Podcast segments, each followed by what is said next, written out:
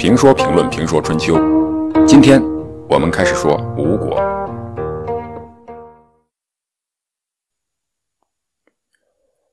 当中原各国因为战争而饱受苦难的时候，当晋国、楚国、齐国、秦国各大国打仗打反了的时候，地处在东南的吴国和越国两国，则开始对战争有兴趣了。套用今天的话说，当一线的晋国、楚国人开始尿糖的时候，吴国人、越国人开始吃糖了。吴国、越国都是古老的国家。吴国是周文王的两个伯伯，也就是他的父亲周王季历的两个哥哥泰伯、仲雍建立的国家。当初这两个人呢，为了避让王位。逃到了太湖流域，说避让是儒家人给他贴的标签，他也有可能是心里不痛快，是逃避，是闹情绪啊。总之，他们到了太湖流域，在那里建立了自己的领地。周武王占领天下以后，就找到了泰伯的后代，追封了他们一个国君的称号。实际上。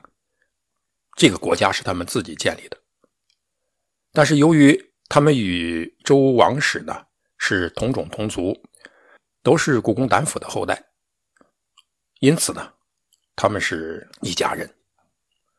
其他各国是吧？齐国的统治者是姜太公的后代，鲁国的统治者是周公的后代，晋国的统治者是唐叔虞的后代。我们都知道，这个后代指的是这个诸侯国的国君或贵族。最多包括大部分国人，而不包括这个国家的所有民众。这些国家的大部分民众呢，应该还是土著人。这些国君是统治者，统治者统治管理这些民众。国在当时呢，和城的意义差不多，所以我们也可以说，国人呢就是城里人，而城外呢是土著人生活的地方。这些迁移的国人与地方土著融合，基因与文化两个方面弄在一起啊，搅拌，形成了自己的文化特色。从这个意义上讲，虽然吴国是周人建立的，越国呢是夏人的后代建立的，但在文化与民众方面，吴越两国呢却是很像的。比如，他们都有割发纹身的习俗。他们与号称同种的晋人、鲁人啊，晋国人、鲁国人相差很大。实际上，晋国、鲁国、燕国他们之间也存在着很大的差异。这种差异呢，就是迁移到这里的周人同当地人融合，形成了不同的文化与人种的配方，形成了不同的文化味道与文化性格。但是在那个时代。吴国、越国毕竟是落后的，又处在中原文化的外围，在周人眼里，这里是野人待的地方，因此史书记载很少。但是虽然偏远，虽然偏僻啊，它总还是有人文、有生活的。关键是有利用价值。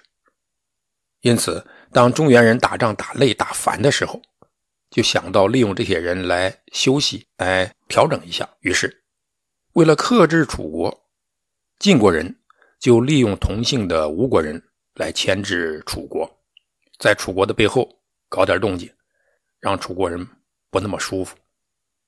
这楚国人当然也不会这么甘心就范，他们也在吴国的背后扶持越国，让越国人来对付吴国。所以，进入公元前六世纪。吴国和越国开始由群众演员变成了主要配角，然后又有主要配角开始扮演主角了。首先是吴国呢不甘心当群众演员，而要当主演需要有一定的技巧和功底。于是，一个楚国人主动来培训吴国了。这个人就是楚国一个很有才华的大夫申公巫臣，但。有意思的是呢，他是代表晋国来培训吴国的，跟楚国没有关系。一个楚国人为什么会跑到晋国，又为什么会帮助晋国来培训吴国对付楚国呢？这当然是有故事的。说这个故事呢，我们首先说一个成语，这个成语叫“楚才晋用”。楚才晋用这个成语，说的就是申公乌臣这个楚才。当初呢，他移民到了晋国，为晋国所用。但是这个楚才为什么要逃到晋国？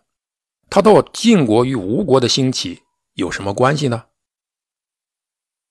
这是因为一个女人啊。那么这个女人呢，就是春秋时期最传奇、最具有影响力的美女。说到春秋战国时期的女人，可能大多数人呢会想到西施。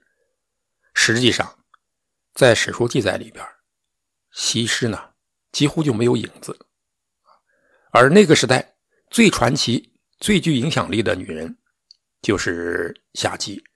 如果凭春秋时期的几大美女夏姬一定是其中之一。那么夏姬究竟是什么来历呢？